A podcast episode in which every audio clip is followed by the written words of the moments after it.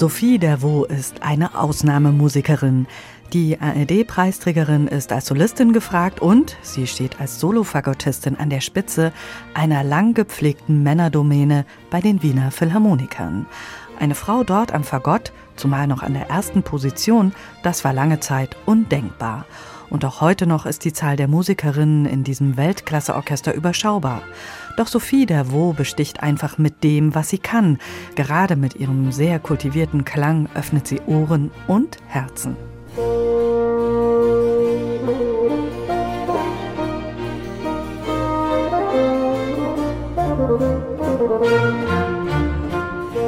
Sophie Dervaux hat für ihre aktuelle Aufnahme Stücke ausgewählt, die man so nicht jeden Tag zu hören bekommt.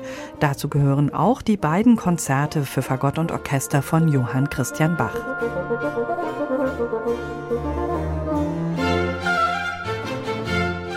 Johann Christian Bach, der jüngste Sohn von Johann Sebastian Bach, war ein erfolgreicher Musiker und im Gegensatz zu seinen Brüdern und seinem Vater derjenige, der in die weite Welt gegangen war.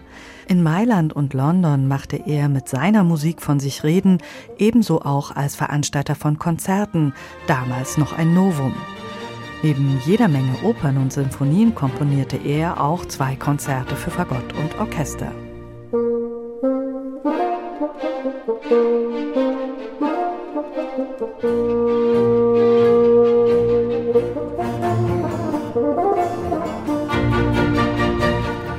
Zwischen den beiden Fagottkonzerten von Johann Christian Bach präsentiert Sophie Davot mit dem Münchner Kammerorchester noch eine Rarität.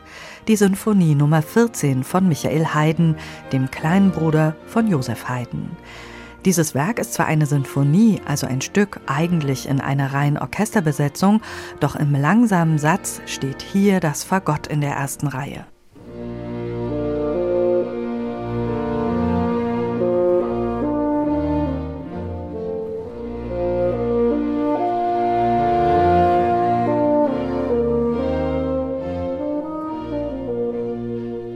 Konzert für das Fagott, so hat Michael Haydn diesen langsamen Satz überschrieben.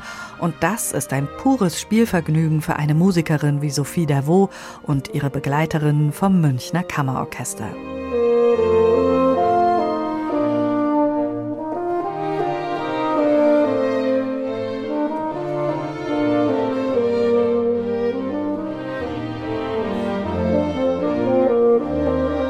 Apropos Vergnügen, das spiegelt sich bei dieser CD auch noch im Booklet wieder. Ein Booklet ganz ohne den üblichen Begleittext, sondern mit jeder Menge Fotos der Solistin, wie bei einem Hochglanz-Fotoshooting. Charmant und mit viel Humor zeigt sich Sophie Davot, locker, elegant, verspielt, eine Leichtigkeit, die man nicht nur sehen, sondern genauso auch hören kann.